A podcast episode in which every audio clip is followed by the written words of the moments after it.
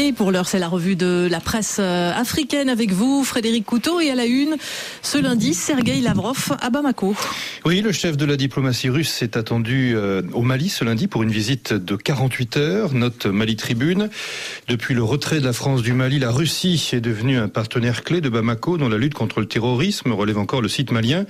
La Russie qui, euh, depuis l'invasion de l'Ukraine, a intensifié son offensive diplomatique en mode turbo contre l'Occident sur le territoire africain. Cette visite du chef de la diplomatie russe à Bamako intervient au moment où le pouvoir militaire expulse le directeur de la division des droits de l'homme de la MINUSMA, la mission des Nations Unies sur place. Oui, le Congolais Guillaume Gueffa a été sommé de quitter le territoire national dans les 72 heures. Cette décision, précise le Monde Afrique, intervient après un discours qui avait été prononcé par une défenseuse des, des droits humains malienne il y a dix jours à l'ONU. Elle dénonçait la situation sécuritaire du pays et l'implication, selon elle, des nouveaux alliés russes de l'armée nationale dans de graves violations. Un discours violemment critiqué par la junte. Entre le Mali et la Russie, c'est du collet serré, commente Wakatsera au Burkina. Et aucun, et aucun geste n'est visiblement de trop pour faire plaisir aux nouvelles amants russes, exclame Wakatsera.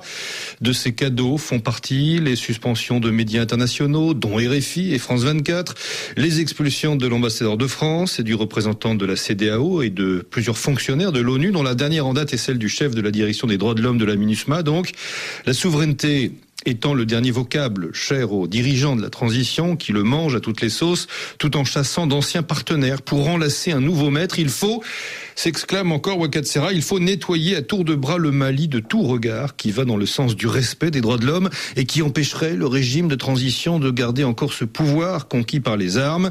Ainsi va le Mali, dont les populations et l'armée continuent de subir les attaques armées de terroristes de tous bords, pendant que les gouvernants s'accrochent au fauteuil du palais de Koulouba. En prenant racine au Mali, la Russie s'installe au cœur même d'un précaré français, estime pour sa part le Djeli en Guinée.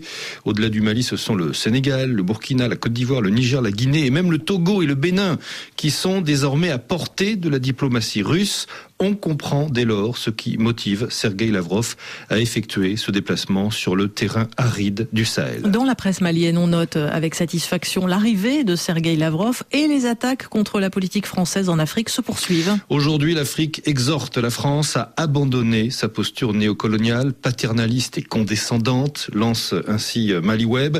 La France poursuit le site malien qui n'a rien à proposer à part son pouvoir de nuisance militaire après le fiasco de ses organes de propagande qui sont maintenant censurés. Même son de cloche anti-français pour le quotidien L'Aube. Au Mali, comme au Burkina et au Niger, l'armée française, affirme le journal, ligote les armées nationales en protégeant ces terroristes et en bloquant l'acquisition d'armes qui pourraient renverser le rapport de force. Enfin, pour l'écrivain américain Stephen Smith, spécialiste de l'Afrique, interrogé par le point Afrique, la Russie se pose en recours. Avec une recette simplissime, explique-t-il, assurance survie pour des régimes sans capacité institutionnelle contre butin et vote dans les instances internationales en faveur de la Russie mise au banc par l'Occident. Le grand perdant dans cet arrangement n'est pas la France, estime Stephen Smith. Que pourrait-il lui arriver de mieux que de sortir du Sahel après dix ans d'une guerre des sables qui a seulement aggravé le problème? Non, le grand perdant, ce sont les populations civiles locales. Elles se font massacrer, dit-il, par des insurgés islamistes, des milices d'autodéfense et des Russes. Et pendant ce temps, au Mali comme au Burkina Faso, les armées nationales se limitent à exercer leur emprise sur les capitales. Frédéric Couteau pour la revue de la presse euh, africaine à retrouver évidemment à tout instant sur RFI.fr. À Paris, il est 9h10.